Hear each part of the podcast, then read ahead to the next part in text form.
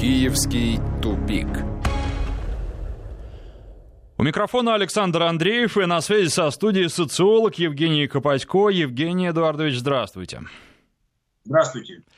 А, будем говорить сегодня, как и всегда в этой программе, о событиях, которые происходят на Украине. И, конечно же, главные события связаны с коронавирусом. Украинские города закрываются, работа общественного транспорта приостанавливается, общий пит не работает. Этот список можно долго продолжать. Скажите, как это отразится на и без того больной украинской экономике? Так это уже отражается. Это просто следствие тех процессов, которые происходят на Украине на сегодняшний день. С другой стороны, я думаю, что это еще, ну, последствия этого мы увидим ближайшее, может быть, ближайшееся от закрытия метро сутки двое, потому что, ну, это проблемы для населения серьезные. Второе, если там общепит, какие-то другие, э, малый бизнес прежде всего страдает, я думаю, что эти последствия мы будем через несколько недель, потому что я вам скажу как социолог, вот знаете, вот чем интересно это время, что я себе задаю вопрос, а как вот мы живем, что будет с нами. И вот я вот такое своего рода включенное наблюдение. Что же произойдет на Украине? Дело в том, что для большинства граждан Украины, у большинства, вернее, граждан Украины, у них нет запасов, ну, скажем так, ресурсов денежных на длительный период времени. Это очевидно. Там запасы продовольствия, там какие-то что-то в кладовках есть, но по большому счету этот запас ненадолго. То есть если по пище да, то по деньгам здесь ситуация сложнее. А как на экономике и жизни людей а, отразится прекращение сообщения между городами? Но вы знаете, я думаю, что это еще как-то ну, пережить можно, хотя украинцы достаточно мобильный народ. Я думаю, что самые сложные последствия, я думаю, которые еще до конца не осмыслены э, на Украине на уровне государства и на уровне общества, это по большому счету закончившийся без виз, стремительно неотвратимо. Дело в том, что вернулось большое количество людей, которые были, ну как принято говорить, на Украине зарабичанами, потому что, ну, сами понимаете, схлопнулось все в Италии, схлопывается в Польше. Я вот обладаю свежей такой информацией вот из этих стран, могу сказать одно, что поляки закрывают свои производства, украинцы остаются на улице, пытаются многие остаться Польше, там искать какую-то другую работу, но я так полагаю, что это дело времени, потому что и до Польши докатится кризис, при всей организованности государства, все-таки они будут прежде всего заботиться о своих гражданах. Поэтому вопрос внутреннего перемещения имеет большое значение. Что такое закрываются города? То есть мы с вами, в общем-то, находимся вот, э, вот в гуще этих событий. То есть мы смотрим, как это происходит в России, как говорят люди, которые были за границей и вернулись в Россию, в той же Италии, в той же Польше, в той же там Греции, я не знаю, там в тех же Эмиратах. То есть информации более чем достаточно, как реагируют реагируют люди на это. Но я э, могу сказать следующее. На сегодняшний день это процессы только начинаются. Есть от, отложенные последствия, которые мы ощутим. Вот я говорю, некоторые через несколько дней, некоторые через несколько дней, но через несколько недель. Но то, что это будет идти по нарастающей, это даже не вопрос. Скажите, вы уже частично упомянули, но тем не менее, вот эти зарабичане, они ведь отправляли каждый месяц, ну или с какой-то периодичностью деньги на родину, и на эти деньги их родственники жили. Есть ли у людей какие-то запасы и насколько их хватит, если зарабичане вернулись, или даже если они остаются за рубежом, но работы больше нет? Э, я тогда разверну этот э, ответ на ваш вопрос. Действительно, я когда готовился к вашему эфиру, вспомнил там э, и подтянул данные социологических исследований еще, скажем, до кризисной поры. То есть и тогда уже значительная часть людей то есть там, ну, больше половины говорили о том, что у них там есть меньше, чем на месяц ресурсов. Сейчас, может быть, чуть ситуация получше стало, это первое. С другой стороны, э, зарабичане, как мы с вами говорим, давали порядка, вот по данным различным, 10-12% тех денег, которые дает ВВП Украины. Можете себе представить. Безусловно, от этого э, э, жили семьи, поэтому вот они обеспечивали таким образом ну, несколько миллионов человек. Это очевидно. Сейчас, я думаю, что какие-то запасы могут быть, но они, в общем-то, там не такие большие деньги по-хорошему зарабатывают люди э, в Европе, в той же Польше, все, но это несоизмеримо лучше и выше зарплаты или уровень дохода, э, чем это было скажем, на Украине. Поэтому я думаю, что вопрос о отсутствие денег, я думаю, что станет буквально через несколько недель. То есть я просто это знаю на практике житейской. Понимаете, обсуждая с вами вопросы вот этим, ну давайте вот вернемся, кто постарше в нашу жизнь. То есть получается, что я с окончания университета практически с 85 -го года, с начала перестройки, живу в эту эпоху перемен. И знаете, мне есть за это время что сравнить, как это было. То есть моя вся сознательная жизнь происходит в эпоху перемен. И она, конечно, касалась во многом и Украины, и Советского Союза, и уже там вот этих всех дел после развала э, Союза, могу сказать следующее, что, безусловно, у людей старших есть некий иммунитет к этим э, процессам, которые сейчас наблюдаются, но, с другой стороны, э, лавинообразное изменение, лавинообразный этот кризис, который стремительно распространяется. В условиях таких, что, допустим, ну, в начале 90-х, мы с вами помним, тоже информация быстро шла, но сейчас вот даже в связи с этим коронавирусом, с последствиями, с закрытием стран, э, стран информация распространяется распространяется стремительно, понимаете, буквально несколько минут там из Токио об этой информации там знает весь мир. Что-то произошло в Киеве, там экстраординарное, об этом знает уже не только Москва, Нью-Йорк, Лондон, но опять-таки весь мир. То есть что ждет людей, могу сказать, что э, запасов надолго не хватит, это, это однозначно. С другой стороны, та солидарность в украинском обществе, которую мы с вами видели, э, ну как раз говорит о том, что э, будет масса проблем другого порядка, взаимодействия, коммуникации, фрустрации, недоверия, потому что украинское общество очень раздроблено. Украинское общество, оно построено на негативе, если можно так сказать. Это вот мое видение ситуации. Поэтому там говорить о какой-то там, знаете, взаимной выручке, о взаимной солидарности речи не приходится. С другой, э, говорить не приходится. Я скажу другую, о другом немножко, что, понимаете, те решения, которые предпринимает украинская власть, они либо с опозданием, либо э, такие, которые, ну, допустим, закрытие метро. Э, вот сложно э, говорить о том, правильное, неправильное это решение, но то, что происходит сейчас в Киеве, вы можете просто посмотреть социальные сети, отклики людей разных социальных групп, которые реагируют на эти события. Я понимаю, что единой точки зрения не будет. Я не ставлю своей задачей сейчас критиковать там украинскую власть, а разобраться, что же происходит на самом деле и как это э, затронет украинское общество я думаю, мы с вами в этом эфире можем проговорить и обозначить некоторые ориентиры, которые э, вот как наблюдение, считайте, э, наблюдение социолога в условиях катаклизма. Вот. Э, ну, кризис развивается стремительно, он неотвратим. Мы находимся просто в новой реальности. Просто не все люди это до конца осознали. Евгений что... Эдуардович, простите, давайте э, подчеркнем, кризис какой вы имеете в виду, общемировой или украинский? Потому что, вот, например, новый премьер страны заявил, что да, кризис будет, э, и пока непонятно, выдержит ли его украинская экономика и система власти. Вопрос э, времени, спасибо, я уточню. Безусловно, а, мировой кризис, это первое. Э, кризис на Украине, он носит глубинный системный характер. Прежде всего, это кризис экономический, который, по большому счету, большое количество людей зависит от того, что то, что происходит в мире, они зависят от э, стран, в которых, которые сейчас закрыты. Это касательно жизни миллионов людей. Это прежде всего кризис экономический. Не только внутри страны проблемы, но и той части людей активного общества, которые каким-то образом давали 10-12 условно процентов ВВП. То есть это большая проблема для Украины. Дальше. Кризис э, соци социальный – это социальная разобщенность, социальная неорганизованность, социальная непримиримость, если хотите. Вот это второе, это все, что касательно сейчас Украины. Давайте вернемся на украинскую землю.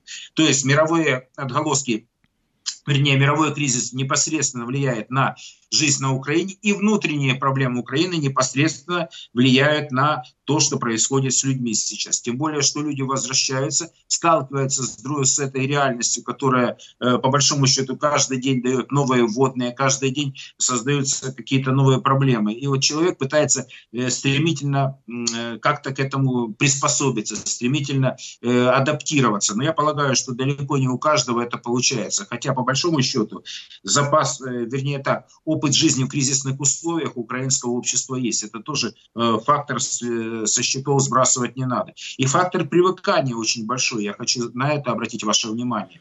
Понимаете, в свое время мы там думали, вот как так вот перед вторым Майданом, вот не дай бог будет Майдан, не дай бог погибнут люди. Люди привыкли к войне, люди привыкли жить в таких условиях, люди привыкли жить в украинском кризисе, потому что в 2014 году украинская экономика обвалилась. Как вы понимаете, она только шла по пути восстановления, но никак не развития. То есть сейчас вот, допустим, сравнивать, как же это в разных странах происходит. Допустим, на Украине э, мы говорим, что до этого кризиса коронавирусного, экономического, глобального, внутреннего украинского, как хотите называйте, все это, наверное, соответствует действительности по большому счету, на Украине не экономика развития. И с, с другой стороны, восстановиться экономика не смогла. Теперь как быть? Это экономика дефицита. Тем более, если вы обратили внимание на... А мы с вами как раз в эфире на одном где-то месяца полтора назад говорили о том, что как раз еще прошлый премьер Гончаров говорил о том, что по наполняемости бюджета за январь месяц не было, он не был, был не, не выполнен был на э, большую, э, на очень крупную сумму в денежном эквиваленте. Как вы понимаете, за февраль та же самая ситуация. То есть как бы экономике негде брать ресурсы. И вот эта дефицитная экономика, она безусловно э, не создает возможности для того, чтобы украинское общество долго держалось на плаву. Э, тем более, что внешние организации, они испытывают массу проблем. Международный валютный фонд не будет вкладывать деньги. Какие-то международные доноры тоже будут очень хорошо смотреть, прежде чем вкладывать деньги в экономику Украины, потому что обваливается вся Европа, закрывается вся Европа. И Украина, по большому счету, остается без своего достижения. Я его называю, ну, то, что люди называют безвиз. И, кстати, в социологических исследованиях на первом месте достижение оранжевой революции, в смысле этой второй э, революции, которую они называют это революция достоинства. Э, вот, э, это безвиз. Но, как вы понимаете, безвиз сейчас для украинцев стремительно закончился. То есть это мы уже все находимся, я имею в виду сейчас весь мир находится в другой реальности. Но так как вы действительно меня э, настраиваете на то, чтобы мы там не уходили в сторону от Украины, то и украинская жизнь сейчас находится абсолютно в другой реальности. Другой уже Украина не будет. Если мы будем говорить о России, это отдельная история. Там тоже есть о чем говорить там, об Америке, об Италии и так далее. Но сейчас украинская жизнь, она, безусловно, мы до конца не понимаем последствий, которые будут э, для украинского общества. То, что они будут носить негативный характер, это, ну, тут не надо быть оракулом и пророком. Просто ситуация такова сейчас, что э, условий и ресурсов в обществе для того, чтобы долго держать общество на плаву, их просто нет. Что касается рынка труда, как коронавирус влияет на ситуацию на нем? Ну, это, смотрите, Украина долго... Вот что происходит. До, до войны, я называю, до э, переворота 2014 года, по большому счету, на Украине сложилась такая ситуация. Количество неработающих людей – было чуть меньше, чем количество работающих, там, ну, назывались разные данные, начало там десятых годов, там, ну, 300 тысяч, 200 тысяч людей, то вот уже потом, стремительно после 2014 года, во-первых, стала проседать промышленность. Разорванные связи с Россией привели к тому, что, э, по большому счету, промышленность, э, многие отрасли стали производства. Дальше была такая, скажем, отдушина, что несколько миллионов людей, когда Украина получила безвиз, уехали за границу и в той же Польше, вот во всяком случае по 2019 году, поляки говорят о том, что около двух миллионов украинских граждан находились на территории Польши. И также можно называть несколько сот тысяч в Италии, Португалии, Испании, там, ну и называйте Чехии и так далее. Кстати, население э, Праги там чуть ли не 10-12% составляет украинцы, но во всяком случае до последнего времени так было. Поэтому какой-то отток населения был. И количество людей на Украине, которые не работают, стало больше, чем количество людей, которые работают. Это по данным нынешней украинской власти. Это уже уже с конца э, президентства Порошенко. Что происходит сейчас? То есть э, произошла на Украине, случилась деиндустриализация. Хочу, чтобы люди это понимали. То есть в области, вернее, сельское хозяйство, по большому счету, услуги э, большую долю ВВП дают, чем промышленность. Это уже произошло. И это тоже уже ну, будет носить фатальные последствия, то есть восстановить это будет практически уже невозможно в нынешних условиях. Нет для этого ни ресурса, ни воли, ну и мировая ситуация складывается таким образом, что это сейчас решить невозможно. Потому что произошло уже замещение. Украина в промышленном плане не будет скажем, какие-то инновации сейчас вводить. Сельское хозяйство, да, оно живет, оно увеличивало экспорт, увеличило долю в экспорте в Евросоюз и в мире, но, с другой стороны, для этого задействовано меньшее количество людей, это тоже очевидно. Теперь следующий момент. Несколько миллионов вот этих вот граждан, которые работали, они вынуждены будут, э, ну, может быть, значительная часть, те, которые там не плотно, скажем, закрепились в этих странах, будут э, возвращаются на родину. Но если не плотно, то эти люди, э, ну, которые не плотно там сидели, как вы понимаете, не такой высокий уровень дохода. Это значит будет расти безработица. На какое-то на какое-то время, безусловно, ресурсов там, я имею в виду из складов, из складовок, там, из подвалов, оно хватит. Денежных ресурсов у украинских граждан их, э, их стремительно, их э, катастрофически не хватает. Поэтому будет расти безработица будет расти количество людей, которые не смогут обеспечивать себя и свои семьи, но это за собой, естественно, потянет вот э, серьезные социальные последствия для украинской власти, потому что часть, частично отток активного населения э, ну, стимулировал там процессы, что они как-то справлялись с этими проблемами, с социальными выплатами. Я не думаю, что сейчас у украинской власти такие ресурсы и возможности есть. Из-за коронавируса приостановлен призыв в украинскую армию. Как это скажется на боеспособности частей и подразделений?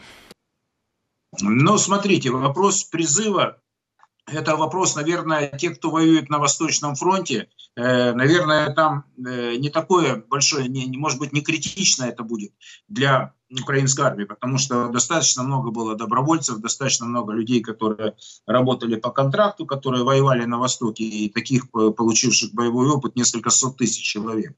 То есть и сейчас в этих условиях, я думаю, что это не будет критично для них. Вопрос для тех, кто останется, вопрос для ротации, вопрос для тех людей, которые но каким-то образом будут пытаться э, ну, либо уволиться, либо все. Все зависит от того, как, какая будет стратегия Украины на э, Донецком направлении. Но, как вы понимаете, там ни, никаких изменений не будет. Вы же понимаете, уже нормандской встречи не будет, это уже очевидно и боеготовность украинской армии, если говорить об этом, то э, давайте быть откровенными, что после э, Дебальцева и Иловайска, э, после Иловайска и Дебальцева, извините, э, боеспособность украинской армии она стала существенно выше. Это отмечают эксперты, об этом говорят э, многие люди, потому что, ну, в конце концов, давайте так, противостоят друг другу на линии фронта в 420 километров, в общем-то, славяне по большинстве своем, русскоязычные, русскокультурные люди, которые по большому счету, в менталитете, в генах заложено умение воевать.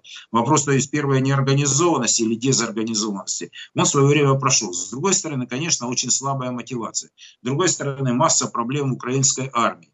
Для меня, вот вы знаете, вот говорит, что тебя вот удивляет? Ну, мало, наверное, людей, которые чем старше становятся, тем мало что удивляет. Но у меня, конечно, впечатлили слова начальника генерального штаба Украины, это еще при Порошенко, который сказал, что практически после вот тех, кто демобилизовались, э, порядка тысячи суицидов.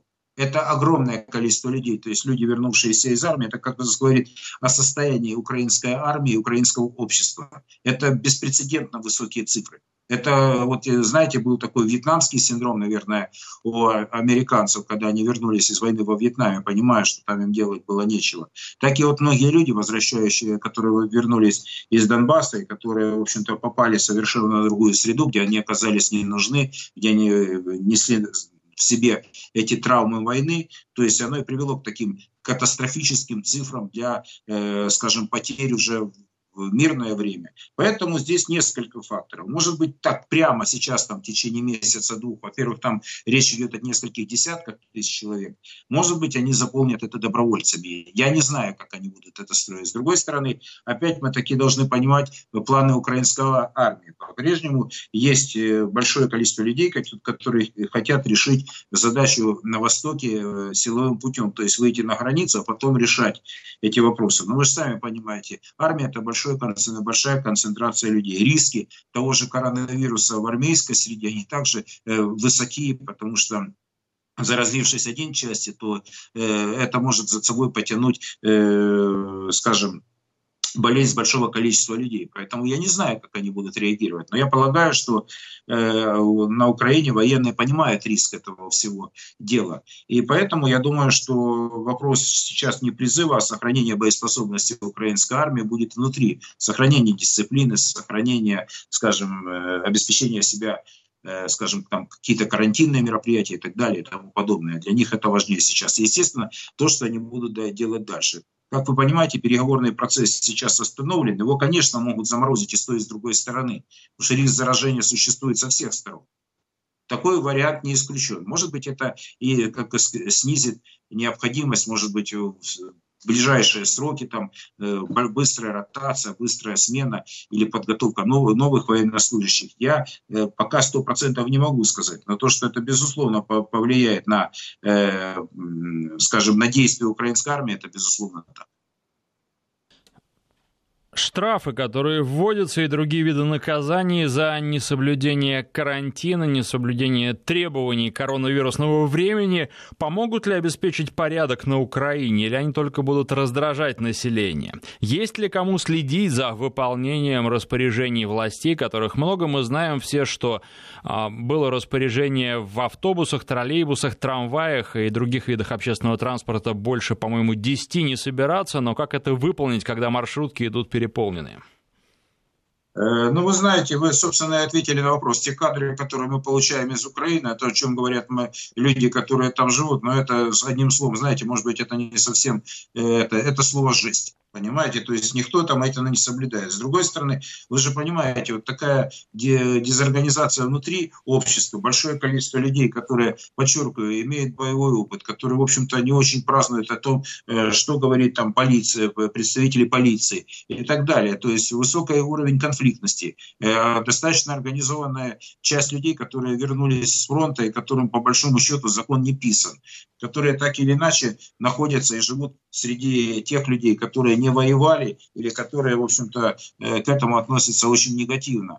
Э, то есть я думаю, что уровень конфликтности будет только повышаться. То есть вопрос штрафами, я думаю, не решит задачу, потому что государство э, потеряло монополию на насилие. То есть, если они привлекут эти нацбаты, добробаты, которые будут у них в роли там опричников, выбивателей денег или еще тех людей, которые, ну как сказать, поддерживают порядок, я думаю, что они, наверное, частично смогут решить. Но смогут ли они подчинить их своему контролю, под свой контроль, я не уверен, потому что в армии очень негативное, или среди добробатов, негативное отношение к Зеленскому и к его власти. Вы вспомните инцидент с Севухой.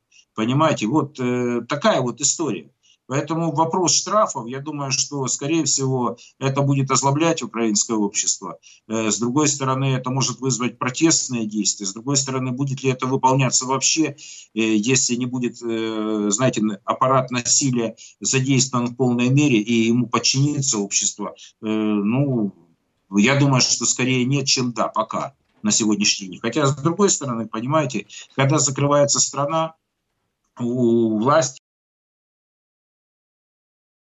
у власти, которая, ну, естественно, если она обладает мощным аппаратом насилия, то тогда да. По большому счету могу сказать, что ну, на сегодняшний день при всем личном низком рейтинге Арсена Авакова, то есть вот даже его враги, его там, ну, сторонники, наверное, общественной поддержкой не пользуются, но среди элит э, многие на него опираются и полагают, что он в состоянии решать вопросы в стране, потому что и под его контролем находится много. Евгений Эдуардович, давайте продолжим эту тему после выпуска новостей, время которого подошло. Напоминаю, что на связи со студией социолог Евгений Копатько. Киевский тупик. 13 часов 36 минут в Москве. Напоминаю, что у микрофона Александр Андреев, а на связи со студией социолог Евгений Копатько. Евгений Эдуардович, вот вы сказали, что могут разобраться с оппонентами, используя медицинские показания, если так можно выразиться, а еще не со всеми оппонентами на Украине разобрались. Ну, конечно, не со всеми. Нет, не медицинские показания, э, Александр. Но тут дело в другом, что, понимаете, вот э, то, что э, государство должно будет себя защищать, то есть закрывается вся информация там. Вопрос, может быть, не столько даже с политическими оппонентами, сколько, в принципе, закрутить гайки, чтобы выполнялись приказы, допустим, государства там не только по безопасности. Если бы это были там здравые какие-то решения, которые бы вызывали понимание и поддержку в обществе, но мы это всегда называли на протяжении многих лет диалог власти и общества. Я полагаю, что сейчас такого диалога нет по той простой причине, что на сегодняшний день, ну давайте так, резко упал, э, упал уровень доверия к власти Зеленского, резко упал. Причем э, вот этот перелом произошел перед вот началом вот таких вот э, серьезных процессов, связанных с коронавирусом. То есть я думаю, что сейчас они могут э, как раз и добавить вот той неразберихи, той сумятицы, которая есть в обществе. Но с другой стороны, будет и попытка каким-то образом общество организовать. Поэтому я еще раз говорю, иммунитет в украинском обществе относительно э, кризисных каких-то явлений и катаклизмов существует. Вопрос тут, скорее всего, даже не политических разборов. Тут же вопрос и э, собственности, это вопрос доходов. И понимаете, вот от этого кризиса теряют стремительно все. Вот давайте так начнем. Вот первый, допустим, для Украины не столь актуальная тема была, как, туристического, как туристический бизнес. Но тема, допустим, тех же зарабичан, она архиважная и крайне необходима. Мы с вами уже в начале эфира говорили о том, что порядка 10-12% ВВП Украины, э, ну как, в денежном выражении, это деньги, которые давали зарабичанам. Их потеря – это очень серьезная потеря для людей, для граждан, которые, в принципе, научились обеспечивать себя сами то есть индекс самостоятельности у активной части общества, может быть, которые ну, не имели столь высокий э, уровень доходов, но в конце концов он позволял им себя обеспечивать, обеспечивать свои, это, э, свои семьи. Это большой риск. С другой стороны, это безопасность людей прежде всего. Вот здесь безопасности будет масса вопросов. И так вот Украина пока все возможные рекорды и антирекорды по росту преступности она перекрыла. Даже в лихие 90-е, вам как очевидец событий могу сказать, э, Киев был значительно более безопасный город, чем в 2014-2015 году. Это я могу точно сказать. Дальше. Вопрос э, изменения социального поведения. То есть что доминирует? Быстрая реакция, мгновенная на какие-то события, слухи, подчеркиваю, что стремительное, молниеносное распространение информации, оно порождает неуверенность и страх в обществе. Неуверенность и страх, э, скажем, ну, могут привести к более такому хаотичному поведению, взрывному характеру поведения. Вот такая вот история. Плюс еще раз подчеркиваю, что большое количество активных людей, которые не участвовали там, в этих социальных процессах, они вернулись и возвращаются сейчас на родину и находятся не в лучшем положении. Вот это реальная проблема украинского общества, которую я вижу для себя сейчас. Прежде всего, большой пласт людей сейчас выброшен на улицу. Эти люди будут каким-то образом пытаться найти э, способы пропитания. Все сейчас вернуться в поле в село у всех не получится, вы же понимаете. Хорошо, тут еще новости появились о том, что Зеленский, возможно, заразился коронавирусом, потому что контактировал с депутатом Верховной Рады, который уже диагностированно болен. Как это может повлиять на его политическое будущее, я имею в виду будущее Зеленского, и может ли вообще? Но я думаю, что все, вы понимаете, вот каждая новость такая, что там депутат Европарламента, там вице-премьер какой-то заразился. Безусловно, что если это речь идет о Шахове, э, то есть, ну, человек, э, ну, который контактировал с десятками, возможно, и сотнями людей, которые, э, ну, так, в частности, являются депутатами Верховного Совета, там, э, советниками президента, возможно, и самим президентом. Ну, конечно, э, уровень, э, степень, скажем, так вот неуверенность, она возрастает, безусловно. Потому что, да, Зеленский молодой человек, да, статистика говорит о том, что э, молодые люди практически не погибают от коронавируса. Но опять-таки это с, слова, э, на которые ну, часто мы произносим, и я в том числе сейчас, опираясь на мнение экспертов. Но, как показывает практика, в Италии довольно много людей, которые уже, скажем, и которые не попадают в старшую возрастную группу, э, скажем, или тяжело переносят, или Э, к сожалению, погибли. То есть, понимаете, какая ситуация? То есть, это фактор непредсказуемости, это фактор нервозности выше, это фактор неопределенности выше. Вот это вот порождает вот эти вещи, но оно очевидно, понимаете, с точки зрения здравого смысла. Ну как, вот, допустим, коронавирус обнаружен у главы государства, не дай бог. Вот. Э, это потянет за собой другие последствия. Это потянет то, что, очевидно, он контактировал с десятками, а то и сотнями людей, которые контактировали в той же администрации президента. Это может привести в ступор общество. Ну, то есть, понимаете, человеческий страх, его никто никуда не девал.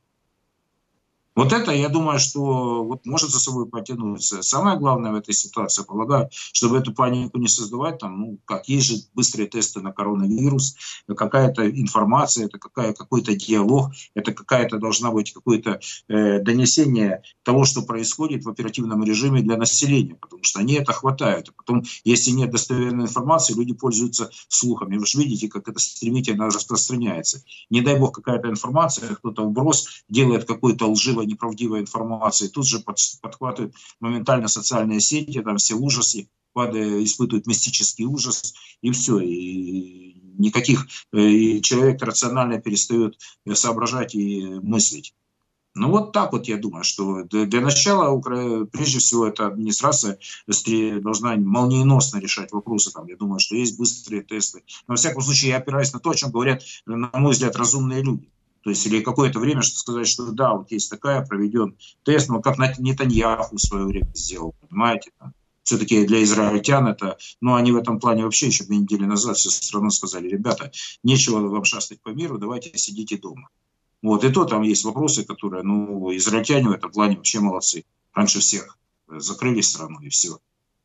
Ну, вот такая вот история. Поэтому риски есть всегда. Это риски того, что вот растет неуверенность, страх и неопределенность. Вот это вот, э, а, знаете, меньше становится э, рационального э, рационального осмысления, если хотите, и рационального поведения. Хотя, подчеркиваю, для счастья людей, наверное, очень важно каким-то образом либо дистанцироваться от, от этого, либо каким-то образом реагировать на ситуацию так, чтобы ну, не поддаваться всеобщему психозу.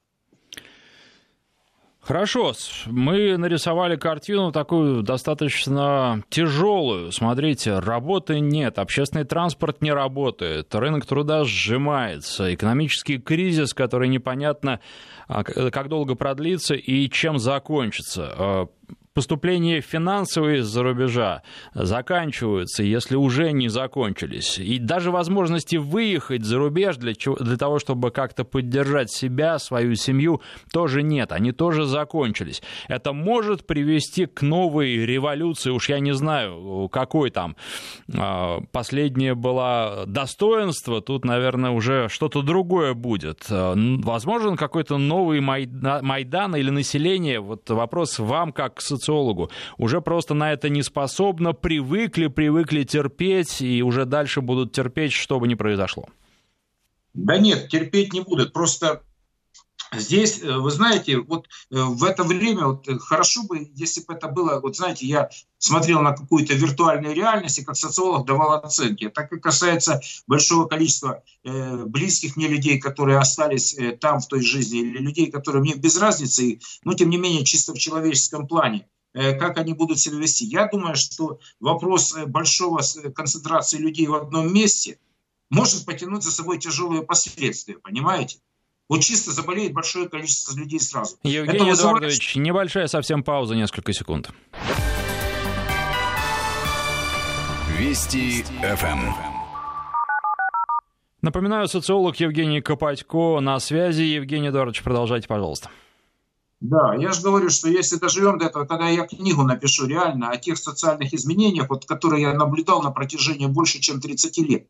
Те, которые сейчас изменения, к чему это может привести? Здесь, э, безусловно, важный фактор, как люди будут взаимодействовать друг с другом. Я сделаю себе, наверное, такой, может быть, ну, прогноз, который э, э, позволяет оценить ситуацию в целом. Закрепляется институт виртуального взаимодействия между гражданами, там, или формируется институт, наверное, так правильно можно сказать будет. Понимаете, то есть и раньше жизнь уходила людей в виртуальное пространство, онлайн и так далее то сейчас, вот в связи с тем, что многие уходят дистанционно и так далее, э, работать, то есть я думаю, что как-то будут вот здесь социальные связи выстраиваться немножко в другом ключе.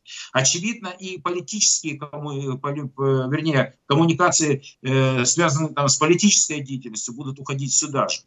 Как они будут взаимодействовать и как это может влиять на власть, я думаю, да. Вопрос собираться или штурмовать сейчас там э, Верховный Совет там, или это, я думаю, что ну как-то вот инстинкт самосохранения должен срабатывать у людей относительно того, чтобы собираться или не собираться вместе. Я подчеркиваю, этот коронавирус создает возможности купировать ситуацию в стране, если власть имеет монополию на насилие, каким-то образом контролировать эту ситуацию. Сейчас, в общем-то, у Зеленского такой, я думаю, выбор есть. А вопрос, как они э, насколько люди готовы будут э, как бы организоваться, я думаю, это станет очевидно, когда пройдет неделя другая, вот если психоз спадет или люди привыкнут к этому, тогда как-то будут выстраиваться новые связи. Но то, что риск для власти, если она не сможет радикально решить задачи, не укрепить свою позицию, то она просто рухнет сама по себе. Понимаете, то есть посыпется ситуация. Вот мы с вами говорили чисто, вот, ну, если извините, чисто физически, да, вот заболела вся администрация. Не дай бог, я никому зла не желаю. Вот как вот я, вот, допустим, нас слушают люди, вот каждый представляет себе. Вот вы работаете в администрации президента, заработал, э, заболел президент, заболели секретари, водители, охрана и так далее. Что вы делаете в этой ситуации? Как себя ведут другие люди? Вот эти вопросы пока, вот правильно заданные вопросы нам и позволят ответить, а как действительно будут вести себя люди. Может быть, сработает какая-то солидарность, может быть, какой-то мораторий будет на действие, потому что ну, никто же не хочет, по большому счету, подвергать свою жизнь опасности. При том, что многие уже рисковали своей жизнью, которые активно готовы выходить на улицу. Вот риски для власти, безусловно, отвечая если прямо, есть. Но как будут себя вести люди сейчас, я полагаю, что сейчас будут вот к этому карантину адаптироваться. Как только будет очевидно, что опасность э, спадает, как только, вот, допустим, накал вот этих эмоций спадет, как более или менее люди рационально начнут э, размышлять относительно того, что уже нет угрозы, угрозы жизни уже, они активно будут вовлекаться обратно вот в эту социальную жизнь.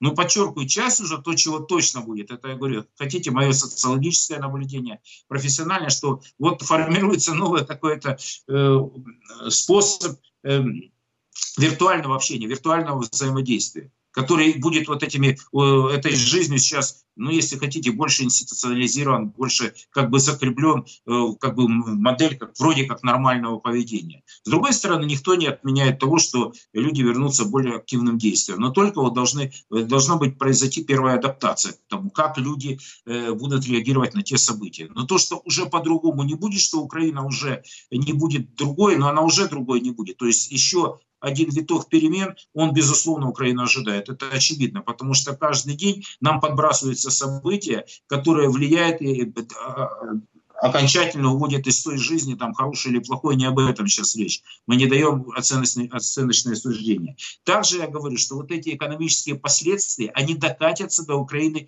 очень серьезно и очень больно. Не потому что это вот, как знаете, как кризис восьмого года. Он в мире случился в восьмом году, а до Украины он докатился весной девятого года.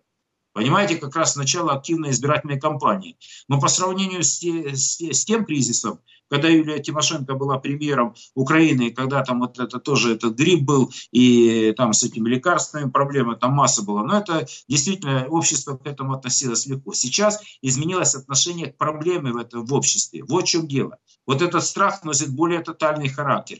Действия, они носят беспрецедентный характер, который никогда не, предпринимался, не предпринимались в современных обществах. Но давайте исходить из того, что Европа закрыла свои границы. Вот, казалось бы, Евросоюз, а все. Между там Австрией и Германией закрыта граница, между Францией там, и Испанией, там, я не знаю, называйте любую другую страну, и это все случилось. А внутри Украины, опять-таки, в условиях неопределенности, в условиях э, высокого уровня недоверия к власти, высокого уровня некомпетентности украинской власти, это, безусловно, люди видят, причем как красные и белые, как сторонники Майдана, так и противники. Откуда же такой нигилизм? Ведь, понимаете, вот это вот нет доверия к власти, вот эта вот десакрализация власти, она случилась уже давно. И произошли другие вещи. Вот, э, вот той солидарности, которая в обществе была, ну, ее нет. Я же подчеркиваю, предпосылки, возможности вернуться, ну, там, какого-то героя найти, который сможет это поменять. Возможно, э, для этого есть какие-то, ну, не то, что не предпосылки, а есть запрос на это. Но в состоянии ли украинское общество найти этого героя, я не уверен на сегодняшний день. Потому что, подчеркиваю, сейчас часть людей активно пытается выживать сами, часть людей находятся в таком... Все вроде владеют информацией, мы с вами получаем из десятков источников разноплановой информации, но заметьте, какая модель поведения. Там закрыли метро, э, народ побежал платить э, за коммунальные услуги. В задаче спрашивается, долги несколько миллиардов долларов задолженность за коммунальные услуги. Но мне сложно понять эти моменты. Вот мне реально сложно понять. Когда-нибудь, я же говорю, вот эти пометки делать, когда-то мы как социологи, наверное, сможем посмотреть, как поведение людей в экстремальных условиях, в сложных временах, когда это э, распространяется, как люди думают, там, как они думают вести себя там через неделю или что они ожидают этого, как будет, э, как они смотрят на жизнь через месяц, но это ж э, люди ж неподопытные. Ну, рано или поздно мы эти все, э, те, кто это все увидит, они все это будут как-то смогут каким-то образом осмыслить. Пока я думаю, что риски очень высоки. У нас остается минута. Еще одна новость. Китай предоставит Украине экстренную гуманитарную помощь, в которой страна нуждается. Как вы считаете, а, Китай пытается конкурировать с Соединенными Штатами за влияние на Украине или просто подразнить США или какие-то другие причины? Но ведь просто так китайцы все равно никогда ничего не делают. Да вы знаете, я вам скажу так, китайцы пережили, вот знаете, если вот то, что происходит, я не знаю, как это закончится, но на сегодняшний день самое достойное в мире себя вели китайцы. Я вам откровенно говорю. Ну, что там говорить? Общество сорганизовалось, общество объединилось, общество решало невиданную проблему для почти полутора миллиардной страны когда закрывались там мегаполисы с населением в два раза больше, чем Украина, о чем, чем население Украины. О чем вы говорите? И здесь политику искать, я думаю, что политика себя сама найдет. Вот если хотите, мое резюме будет такое. А китайцы, да, Украина, там их есть, с мотор Сищи там проблемы были, еще много чего создали украинцы. Я думаю, что здесь политика... 10 потом... секунд остается. Да, сейчас гуманитарные вопросы, думаю, на первом месте. Китайцы в этом плане достойно себе повели. Пока. Спасибо, социолог Евгений Копатько. Киевский тупик.